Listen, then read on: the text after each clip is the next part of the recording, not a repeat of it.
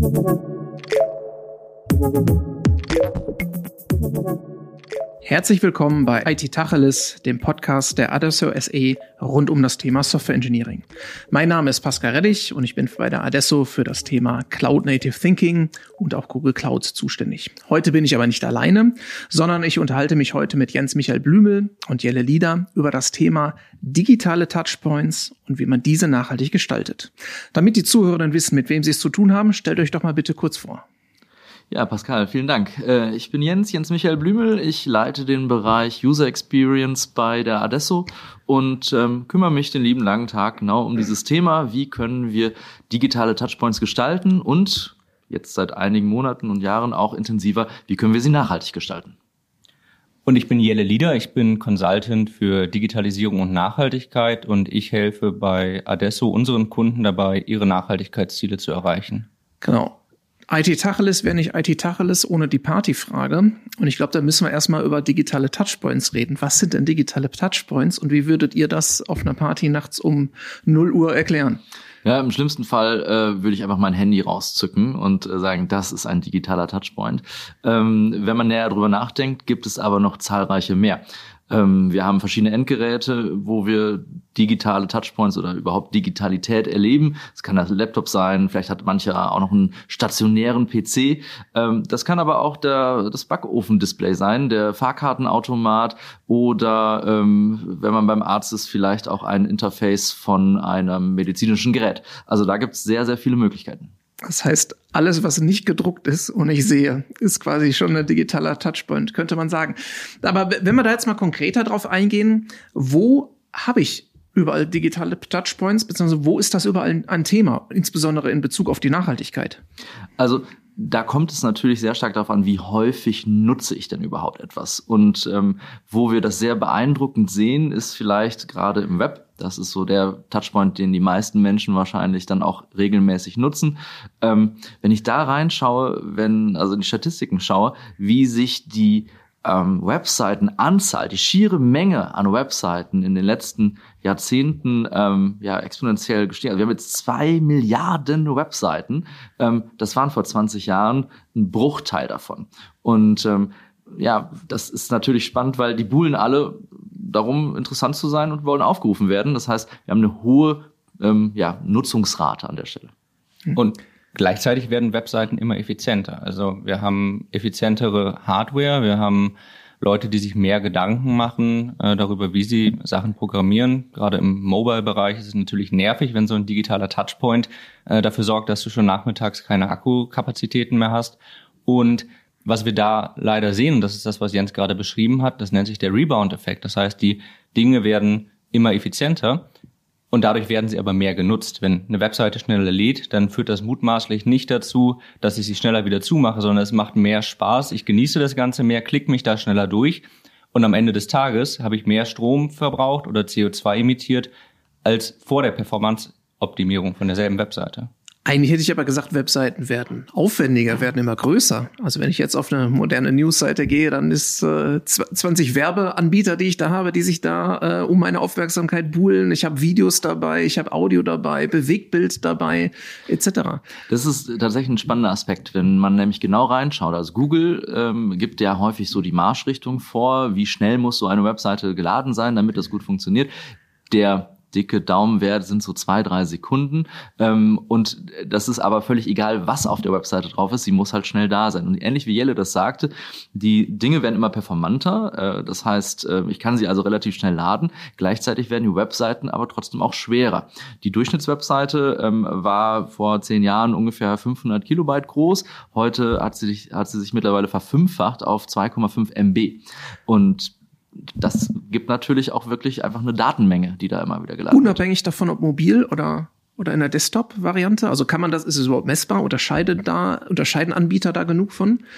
Da habe ich selbst jetzt keine konkreten Zahlen zu im Kopf, aber was Jens beschrieben hat, ist natürlich auch der Rebound-Effekt auf der technischen Seite. Also natürlich nutzen Nutzende äh, digitale Touchpoints mehr, wenn sie effizienter sind, aber wir können natürlich auch nur mehr Werbung, mehr mediale Inhalte auf eine Webseite packen, wenn die Technologie, die darunter liegt, immer effizienter wird. Ähm, was wir natürlich gesehen haben in den letzten Jahren, ist, dass auch die mobilen Endgeräte, äh, Endgeräte mehr Leistung bekommen haben, so dass man ein kleines bisschen weniger darauf achten musste. Ja, vor 10, 15 Jahren, da hat man wirklich noch jeden Pixel geschubst und jedes äh, Bit und Byte ähm, zweimal umgedreht, um es nicht über das mobile Netzwerk übertragen zu können, weil die Leute wenig mobiles Internet auf dem Handy hatten. Heute haben wir überall WLAN, die meisten von uns haben eine Internet-Flatrate. Von daher ist man ein bisschen weniger gezwungen, sich damit zu beschäftigen und wird dementsprechend tendenziell auch verschwenderischer. Und das Businessmodell einer Webseite muss man da natürlich auch beachten. Denn äh, die Werbetreibenden oder eine Webseite wird häufig durch Werbung finanziert und die Werbetreibenden ähm, erhalten Geld für jeden Aufruf einer einzelnen Seite. Das heißt, sie sind dazu ähm, angehalten, respektive bemüht, äh, wirklich uns dazu zu bringen, noch eine neue Seite aufzurufen. Heißt am Ende des Tages, äh, wir erzeugen wieder Datenlast, Datenlast, Datenlast. Ähm, und bringen dem Website-Betreiber am Ende dafür natürlich Geld. Das heißt, da clasht so ein bisschen der Nachhaltigkeitsaspekt mit ähm, dem ja, Business-Gedanken, den so eine Website eigentlich hat. Also das ist das Thema Page Impressions und ich glaube, das ist ja tatsächlich nicht nur bei einem Medienhaus, äh, wo es dann eher ein Pay-per-View ist oder ähm, geht, sondern tatsächlich auch, wenn ich in unsere Kunden gucke, in die Unternehmen gucke, in die Marketingabteilung, was wird da gemessen? Ja, wie viel äh, Page Impressions habe ich auf der Seite. Das ist ja genau das. Das vielleicht ne? kurz erklärt. Mhm. Es ist, geht also nicht nur darum zu sagen, ich gebe jetzt eine Internetadresse ein und dann, das ist nicht nur eine Page Impression, sondern es ist wichtig zu verstehen, jeder Klick, den ich mache, der eine neue Seite aufruft, einen neuen Inhalt aufruft, ist in der Regel auch, wird gezählt als einzelne Page Impression. Mhm. Ähm, und davon machen wir relativ viele. Wenn man sich so den Verlauf mal anguckt, kann man äh, mal schauen, wie viele Seiten, einzelne Seiten man eigentlich so am Tag auch aufruft. Das ist manchmal ganz, ganz spannend zu sehen. Ich hätte jetzt direkt gefragt, gibt es da Statistiken für,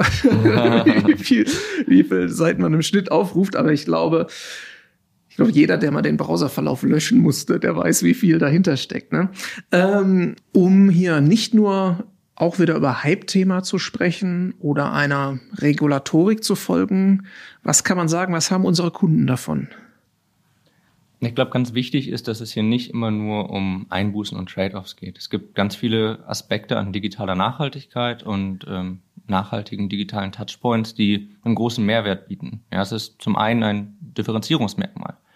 Verbraucherinnen und Verbraucher wollen nachhaltige Lösungen, nachhaltige Produkte in Anspruch nehmen, ähm, wenn sie es sich leisten können.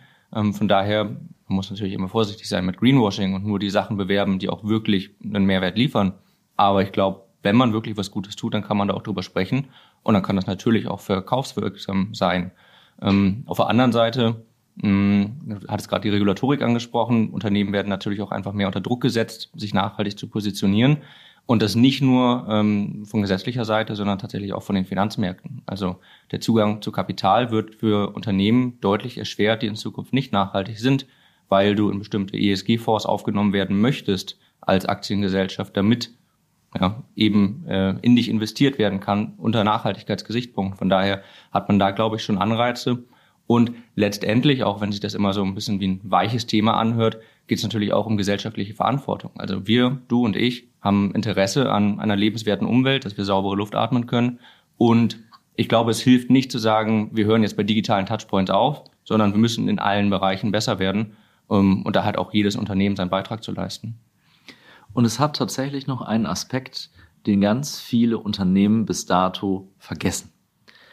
Und das ist das Thema Employer Branding. Denn ähm, äh, wir haben gerade schon von Jelle gehört, es ist ein äh, Aspekt, wo ähm, die Nachfrage höher ist. Das ist natürlich bei den Konsumenten. Äh, aber auch bei den Mitarbeiterinnen und Mitarbeitern ist das so, dass die lieber in einem Unternehmen arbeiten wollen, was aktiv sich für ähm, die Nachhaltigkeit ähm, interessiert und auch Dinge tut. Und das können manchmal die kleinen, kleinen Dinge sein. Und ähm, immer wenn wir in so Unternehmen reinschauen und da Nachhaltigkeitsaktionen machen, und dann machen wir häufig auch Workshops mit Mitarbeitenden und dann merken wir, ey, ich finde das so total cool, dass endlich mal hier was getan wird, dass ich daran partizipieren kann. Ähm, und das ist ein Aspekt, den äh, Unternehmen äh, dann auch wirklich in der Mitarbeiterschaft äh, spüren. Ähm, den, ja, und wir wissen ja alle, das ist gerade, äh, der Arbeitsmarkt ist hart umkämpft ähm, und äh, auch da kann man ein Differenzierungsmerkmal ähm, erzeugen. Und noch ein letzter, letzter Punkt ähm, ist natürlich das Thema Ressourcenkosten. Also wenn ich eigene Infrastruktur betreibe und es schaffe, dass diese weniger Strom verbraucht, wir sehen gerade alle, dass die Ankündigungen von den Stromanbietern kommen, dass die Preise steigen, ähm, dann wird sich das auch monetär auswirken.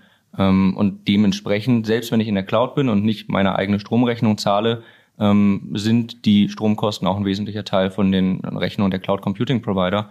Äh, von daher habe ich immer auch einen ökonomischen Anreiz. Also wir haben großes Potenzial und ich glaube, unsere Kunden haben da einen ganz großen Hebel, da noch was dran zu machen, ne? aus, aus, den, aus den genannten Punkten. Wir haben jetzt ähm, also verschiedene Anzeigegeräte. Ich glaube, die spielen auch schon eine Rolle. Ich glaube, es macht einen Unterschied, ob ich es auf der Desktop-Version oder auf dem Mobilgerät angucke. Und ähm, wir kennen uns ja jetzt schon länger. Tatsächlich aus, aus den Gesprächen davor habe ich gelernt, auch der Übertragungsweg spielt dabei eine Rolle. Richtig. Eine ganz wesentliche sogar. Ähm, wir haben verschiedene Netzwerktechnologien. Ich habe eben schon angesprochen, das WLAN, das mittlerweile fast überall vorhanden ist. Wir haben aber auch ähm, 3G, 4G, 5G, LTE, wie auch immer man da unterscheiden möchte. Und die verbrauchen alle unterschiedlich viel Strom, wenn sie Daten übertragen. Das führt dazu, dass dasselbe Datenpaket, wenn ich es über meinen Laptop zu Hause, über das Glasfasernetzwerk äh, übertrage, nur ein Fünfzigstel dessen äh, an Strom verbraucht, wenn ich es im Vergleich dazu bei schlechter Netzabdeckung auf meinem Mobiltelefon mache. Ähm, mal so für die Einordnung, wenn ich eine durchschnittliche Webseite aufrufe über meinen Laptop, dann finden ungefähr 50 Prozent der CO2-Emissionen bei mir auf dem Laptop tatsächlich statt, also der Stromverbrauch, weil wir natürlich bei digitalen Touchpoints häufig über grafische Benutzeroberflächen sprechen. Das heißt, wir haben einen Display, der was anzeigen muss, wir haben vielleicht Videos, ähm, wohingegen ungefähr so 15 bis 20 Prozent in den Netzwerken anfallen, die natürlich auch relativ intransparent sind, weil wir wissen nicht genau, wie wird so ein Paket geroutet. Ja, ich weiß noch, okay, hier bei mir zu Hause, von meinem Laptop bis zu dem Router, kann ich es noch ganz gut nachvollziehen aber ich weiß nicht, was dann auf dem Weg vom Router bis zum Google Rechenzentrum passiert. Und, und die restlichen Prozent sind dann wahrscheinlich das Serverseitige, was dann da entsteht. Genau, wir haben, ne, wenn wir sagen 15 bis 20 Prozent in den Netzwerken, ungefähr 50 Prozent im Frontend beim ersten Aufruf. Wenn wir Caching nutzen, dann reduziert sich das beim zweiten Aufruf zum Glück schon. Ähm, ein großer Teil dann auch manchmal so 15 bis 20 Prozent im Backend, also das, was tatsächlich im Rechenzentrum passiert. Und der Rest sind tatsächlich Embedded Emissions, das heißt anteilig die Emissionen, die für die Herstellung der gesamten beteiligten Hardware einberechnet werden. 50 mhm. Prozent klingt jetzt erstmal sehr erschreckend. Heißt das, die Webseiten sind so schlecht gebaut? Nee, das heißt, dass vor allen Dingen ein großer Teil der sonstigen digitalen Infrastruktur einfach schon sehr, sehr effizient ist. Also die Leute im Networking ähm, sind einfach schon seit Jahrzehnten uns meilenweit voraus, was die Performance angeht. Da wird mhm. viel noch in C und C++ geschrieben, mhm. ähm, wohingegen so einen ganzen Batzen JavaScript im Browser rendern verbraucht zwangsläufig Strom. Noch dazu sind natürlich unsere mobilen Endgeräte einfach viel weniger energieeffizient als das, was im Google Rechenzentrum steht. Mhm.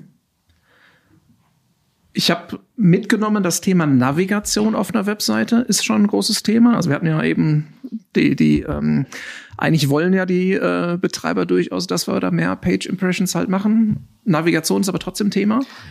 Total. Denn ähm, also wenn man mich fragt, Jens, wie kriege ich denn so einen Touchpoint eigentlich nachhaltig? Dann ähm, ist man einmal natürlich auf der technischen, äh, auf den technischen Aspekt ähm, berufen, aber auf der anderen Seite kann ich halt auch schon viel in der Konzeption tun. Mhm. Und ähm, viele kennen vielleicht äh, das Akronym KISS, Keep It Simple and Stupid.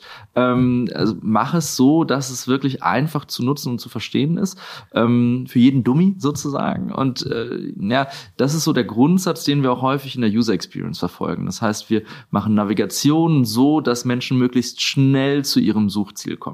Ähm, ne, jeder, der eine Webseite besucht, der hat meistens immer irgendeine Intention. Manche möchten auch nur ähm, prokrastinieren und irgendwie Zeit vertreiben. Ähm, andere möchten tatsächlich irgendetwas äh, dann ähm, erledigen, einen Auf Auftrag sozusagen. Wir überlegen uns in der Planung, was möchte denn der Nutzer oder die Nutzerin eigentlich äh, für einen Auftrag erledigen und wie kommt diese Person schnellstmöglich zu dem Ziel. Ähm, das kann sie zum Beispiel durch die Navigation machen, die geschickt gestaltet ist, dass ich ähm, vielleicht intuitiv schon das Richtige äh, finde und jeder wird schon mal eine Website aufgerufen haben und sagt, ich finde mich hier nicht zurecht. So, und dann mhm. klickt man sich im Zweifelsfall irgendwie umher oder man nutzt vielleicht auch mal die Suche. Das ist häufig ein Stiefkind einer jeden Webseite, das wird ähm, technisch dann mit reingebracht, weil das irgendwie ja, möglich ist, aber ähm, ich äh, mache jetzt das Thema Suche schon relativ lange, auch mit dir, äh, Pascal, und äh, ne, du hast mich da auch eines Besseren belehrt, da geht noch mehr. Und wer über eine schnelle, performante Suche zu seinem Ziel kommt, der hat natürlich auch dann meistens ähm, eine gute Experience und darum kümmern wir uns. Tatsächlich ein Thema, was mich seit 18 Jahren umtreibt, äh, unsere unternehmensweite oder webseitenweite Suche. Hatten wir denn schon mal mit einem Kunden mit der Marketingabteilung des Kunden eine Diskussion, nachdem wir eine Seite neu gemacht haben und jetzt plötzlich weniger Aufrufe da waren? War das schon mal ein Thema? Das ist eine gute Frage. Ich glaube nicht. Das liegt aber auch daran, dass wir die Menschen darauf vorbereiten. äh, ne, also wir sprechen aktiv da, da, dazu, dass ähm, die neue Seite anders ist und meistens besser und äh, nutzerzentrierter. Ähm, und dann gibt es meistens aber auch andere Möglichkeiten. Äh, denn spannender Aspekt. Man kann ja Seitenaufrufe äh, erzeugen, indem die Leute sich einfach verirren auf der Seite und dann möglichst lange bleiben. Oder man hält es äh, da, dass man, vielleicht kommen die einfach zweimal am Tag da drauf, weil sie wirklich ein Problem damit lösen. Ne? Also das ist dann Effizienzsteigerung. Das ist mir lieber, dass die Leute die Seite häufiger nutzen, weil sie wirklich was brauchen, als wenn sie sich verirrt irgendwo hinklicken. Also wahrscheinlich eben eine KPI-Definition dann am Ende. Ja, ne? genau. Also habe ich eine habe ich eine Conversion am Ende. Welche Strategien kann ich denn nutzen, um so einen digitalen Touchpoint nachhaltiger zu gestalten? Also um am Anfang anzusetzen. Genau, den, den, ersten habe ich tatsächlich gerade schon genannt. Das ist diese Vereinfachung. Also keep mhm. it simple and stupid, mach so einfach wie möglich. Ähm, auch vom Aufbau her. Ähm, wir haben das vielleicht noch ganz spannend. Wir haben ähm, Webseiten, die sind total bildlastig und überladen. Und wir haben jetzt mal ähm, geschaut, können wir auch Webseiten gestalten, die ähm, leichtgewichtiger sind, also trotzdem aber noch hübsch und schön sind, ähm, haben das gegeneinander laufen lassen und äh, Menschen testen lassen, ähm, wie gut oder wie schlecht äh, empfindet das. Ne? Das ist eine ist ja die, die Sache, ich ähm, gestalte das so und so und das andere ist, ähm, muss das denn immer schlecht aussehen oder muss das denn immer ähm, ähm, unattraktiv aussehen? Muss das nach Öko in Anführungsstrichen aussehen? Weil was ist jetzt eine nachhaltige Seite? wir haben mhm. gemerkt, dass wir rund 75 Prozent ähm, äh, des ähm, Ladevolumens einsparen können und trotzdem noch eine ähnlich gute äh, Nutzerakzeptanz haben für so eine Webseite. Ne? Mhm. Und auch das kann ähm, durch vereinfachte Strukturen zum Beispiel erfolgen. Die technische Seite, da gibt's natürlich auch noch einiges, was man machen kann. Ähm, Jens und ich sind ein bisschen das Yin und Yang aus äh, dem Konzept und der Technik. Ähm, und wenn man äh, nachhaltige digitale Touchpoints aus der technischen Perspektive entwickeln möchte, wir haben gerade schon angesprochen, die Kommunikationsnetze. Einige Anwendungen machen das ja auch schon, dass sie Spotify fragt mich zum Beispiel regelmäßig, ob ich jetzt ein Lied wirklich runterladen möchte, weil ich im mobilen Netzwerk bin oder ob ich das nicht vom WLAN aus machen möchte. Das machen sie mutmaßlich nicht nur aus Nachhaltigkeitsgesichtspunkten, aber das ist ein Aspekt, den man auf jeden Fall mehr berücksichtigen muss. Andere Aspekte sind dann zum Beispiel wirklich die Technologien, die man verwendet. Ähm, Content Management System, da gibt's äh, Ansätze wie Headless CMS, was einfach dafür sorgt, dass ich weniger Datenlast habe. Ähm, über Caching haben wir schon gesprochen, das macht ganz viel aus. Ähm, wie viel ich tatsächlich einfach im mobilen Endgerät vorhalte, dass ich es nicht jedes Mal wieder runterladen muss. Zum Beispiel das Logo oben auf der Webseite. Ähm, verwandt dazu dann auch das Content Delivery Network. Das klingt jetzt erstmal nicht intuitiv, weil ich habe am Ende mehr digitale Infrastruktur im Loop, die irgendwo natürlich auch Strom verbraucht. Ähm, aber weil das Content Delivery Network halt meistens die Daten näher am Nutzer vorhält, ähm, erreiche ich dadurch natürlich auch weniger Energieverbrauch. Und vielleicht noch so ein letzter Punkt ist das Thema Abwärtskompatibilität. Wir reden immer viel über Datenvolumen, über Stromverbrauch.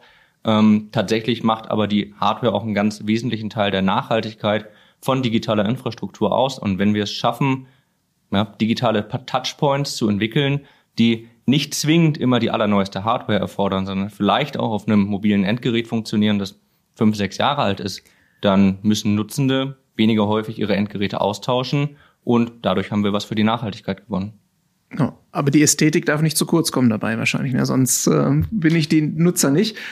Und das muss sie dann auch tatsächlich nicht, wie der, der Test beispielsweise beweist. Und ein Aspekt vielleicht noch, den ich ergänzen möchte, ist, ähm, ich meine, wir sind ja alle etwas genervt vielleicht von diesen Cookie-Bannern, ne, die ständig immer auf jeder Webseite. Das hat aber zum Teil auch was Gutes, ähm, weil einen ähnlichen Aspekt haben wir beim Nachladen von Drittanbieterinhalten. Also zum Beispiel, ich muss erst einmal bestätigen, dass ich das YouTube-Video wirklich sehen möchte. Und das ist auch so ein, so ein Fall, äh, wenn ich vielleicht das Video selber hoste, kann man das sich jetzt gut als Tipp auch mitnehmen. Vielleicht lade ich die Daten und die Videos erst, wenn der Nutzer wirklich gesagt hat, ich möchte das auch auch sehen. Ähm, weil so ein Video ist meistens relativ groß und äh, hochvolumig und wenn das einfach jedes Mal mitgeladen wird, dann ist das ehrlicherweise verschenkter, äh, verschenkte Ladekapazität. Du hattest bei der Strategie von drei Dingen gesprochen. Mhm. Das erste, wie gesagt, die äh, Vereinfachung. Das zweite wäre, dass ich ähm, Smart Loading nennen wir das, also dass wir einfacher ähm, oder Dinge erst dann laden, wenn sie wirklich ähm, bedarfsgerecht äh, gesucht werden. Das spart einfach Ladevolumen. Mhm. Ähm, jeder kennt das vielleicht auch bei äh, einer Newsseite, wo äh, unten so ein mehr Ladebutton ist. Ähm, und der hilft mir, wenn ich da drauf drücke, dann neue Inhalte zu laden. Der lädt aber nicht die komplette Seitenstruktur nochmal neu, sondern wirklich nur die Inhalte, äh, die ich brauche. Ähm, oder das Lazy Loading, was automatisch nachlädt, wenn ich äh, runterscrolle und es auch erst ins Sichtbare Das kommt. kann man tatsächlich machen, äh, ist aber aus der User Experience nicht so richtig cool, weil ähm, wenn ich runterscrolle und äh, ich finde irgendwann kein Ende, weil es immer wieder nachlädt und immer wieder nachlädt und ich möchte eigentlich unten aufs Impressum oder sonst irgendwas, dann kann das mitunter auch zu ähm, Situationen führen, die den Nutzer etwas frustrieren. Aber ähm, das, also par excellence wäre es dann äh, der mehr Laden-Button, aber auch das Lazy Loading äh, wäre eine Option, um sukzessive nachzuladen.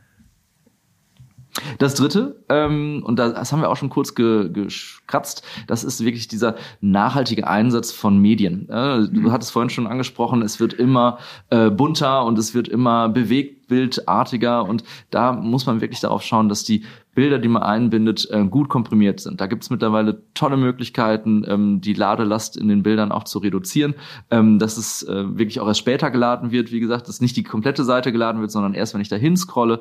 Ähm, und dass ich zum Beispiel, ah, ein spannender Aspekt, äh, wenn ich zum Beispiel Ton einbette. Wir sind jetzt hier in einem Podcast und viele nutzen immer noch YouTube zum Beispiel als, da läuft auch irgendwie ein Podcast drin, obwohl ich eigentlich nur Ton habe und es dann ein Bild irgendwie angezeigt. Das brauche ich nicht nicht. Da gibt es tolle Möglichkeiten, Post Podcast wie hier auf, bei Adesso einzubinden, ähm, äh, die besser sind als ein YouTube, weil ich brauche wirklich nur die Tonspur. Die ist relativ äh, performant und äh, nicht so ähm, Ladevolumenlastig. Und ein Video hat halt entsprechend mehr, weil ich noch dieses Bild die ganze Zeit anzeige, obwohl da eigentlich gar nichts steht ist ja wahrscheinlich auch ein Thema, was ich selber mit Netflix und YouTube und Co. selber beeinflussen kann. Muss es ein 4K-Video sein oder muss es ein HD-Video sein, was ich da gerade gucke? Unbedingt. Wir, wir können wie selbstverständlich die äh, Sprache auswählen und wir können mit ein bisschen ja, Geschick auch ähm, auswählen, ob ich ein HD-Video oder ein 4K-Video, aber meistens haben die Leute natürlich alle, ich auch, äh, 4K an, weil großer Fernseher und irgendwie toll. Dabei, naja, häufig habe ich irgendwie noch einen Laptop in der, auf dem Schoß oder irgendwie ein Handy in der Hand und schaue da gar nicht so richtig hin. Und wenn ich jetzt ein HD-Video nehme, dann spart mir das äh, wirklich bis zu 90 Prozent ähm, äh, Ladevolumen. Das ist echt eine Menge. Es, es gibt da ganz häufig einfach ein gnadenloses Overprovisioning. Ich äh, habe da dieses Lieblingsbeispiel von den Frames per Second. Also FPS kennt jeder als Metrik vielleicht für irgendwie Qualitätsangaben an dem Monitor oder so. Das menschliche Auge kann so im Durchschnitt ungefähr 30 FPS wahrnehmen. Ähm, manche können noch ein bisschen mehr und manche ein bisschen weniger. Ähm, und viele Streaming-Dienste liefern aber ihre Inhalte in ungefähr 60 FPS aus. Das heißt, es werden doppelt so viele Frames pro Sekunde übertragen über die entsprechenden Netzwerke als für das menschliche Auge notwendig und daher völlig drüber. Und das sind natürlich Sachen, wo man ganz einfach ähm, Datenlast reduzieren kann, ohne dass sich von der Funktionalität oder von der Experience in dem digitalen Touchpoint irgendetwas ändert. Das, also die eine Seite ist ja tatsächlich auch, dass ich als Nutzer Einfluss nehmen kann, aber ich habe aus den, äh, aus den Vorgesprächen noch äh, das, das, das Stichwort Low-Tech-Webseiten äh, mitgenommen, die genau das Gegenteilige machen. Ne? Also die, die selber entscheiden, mache ich es jetzt gut oder schlecht. Ja, genau. Es gibt da ein paar ähm, ganz spannende Beispiele. Man muss dazu sagen, da geht es meistens nicht darum, dass die hm, Inhalte ähm, transportiert werden sollen, sondern es geht mehr um Awareness, dass man Bewusstsein schafft dafür, dass digitale Touchpoints halt nachhaltiger sein können und müssen. Ähm, am Beispiel des Branch Magazins, das können wir wahrscheinlich auch in den Show, Show Notes anhängen. Ähm, das ist eine Webseite, ähm, wo mediale Inhalte in Abhängigkeit der Verfügbarkeit von erneuerbaren Energien ausgespielt werden. Das heißt ganz einfach gesagt, wenn jetzt die Sonne scheint, dann zeigt die Webseite mehr Bilder und Videos an. Und wenn hingegen Wolken am Himmel sind und äh, gerade eine Flaute ist, sodass auch keine Windenergie die Server der Webseite speist, dann werden überwiegend Texte ausgespielt und keine Bilder und Farben. Ich wollte schon sagen, Schönwetter-Webseite. Ne? Richtig. Aber, ähm, aber der Wind kann auch ein Thema sein. Ähm, du hattest vorhin Tools angesprochen, sowas wie das Headless, Headless CMS etc. Gibt es da weitere Tools, mit denen ich meine Webseite sinnvoll gestalten kann?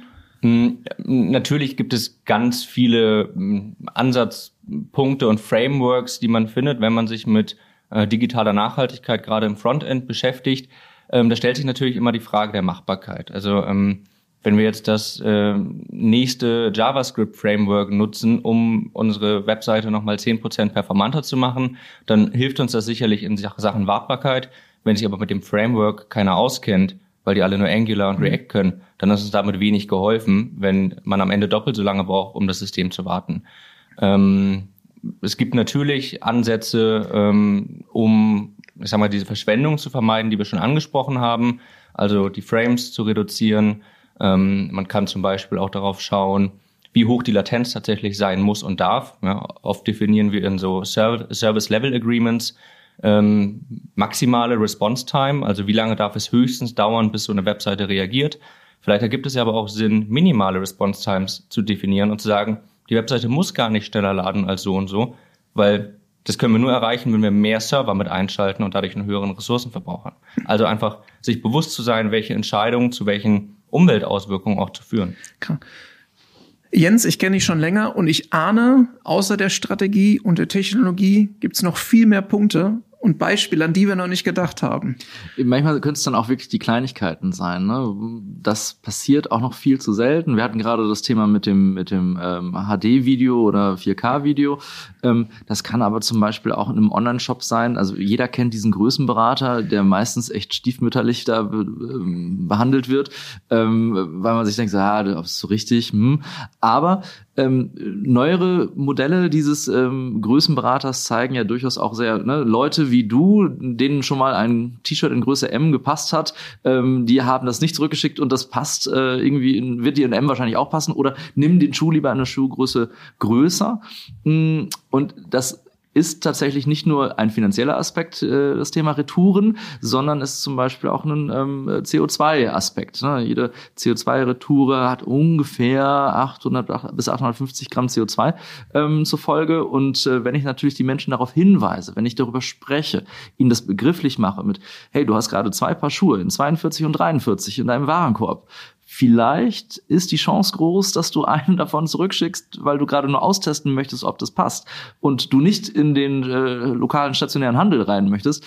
Ähm, wir haben dir vielleicht hier eine gute Größenangabe. Nimm dir doch lieber in 44, weil ähm, dein Plattfuß passt da besser rein und der ist sehr schmal geschnitten. Und da gibt es auch tolle Technologien mittlerweile. Ähm, ich äh, möchte da zum Beispiel an den Fahrradhersteller Rose erinnern, der ähm, schon sehr früh begonnen hat, ähm, seine Schuhe und auch die Füße der Käuferinnen und Käufer auszumessen, ähm, um zu gucken, wo habe ich denn vielleicht Druckstellen. Also bei einem Fahrradschuh ist das ja nochmal, ähm, äh, kann, kann das unangenehm sein, sage ich aus eigener Erfahrung Erfahrung, wenn das Ding nicht richtig passt. Und ähm, äh, der kann also wirklich sagen, nehmen Sie besser den Schuh, auch wenn er Ihnen optisch vielleicht nicht gefällt, aber eben passt wie angegossen. Ähm, und das auch für die nächsten Jahre.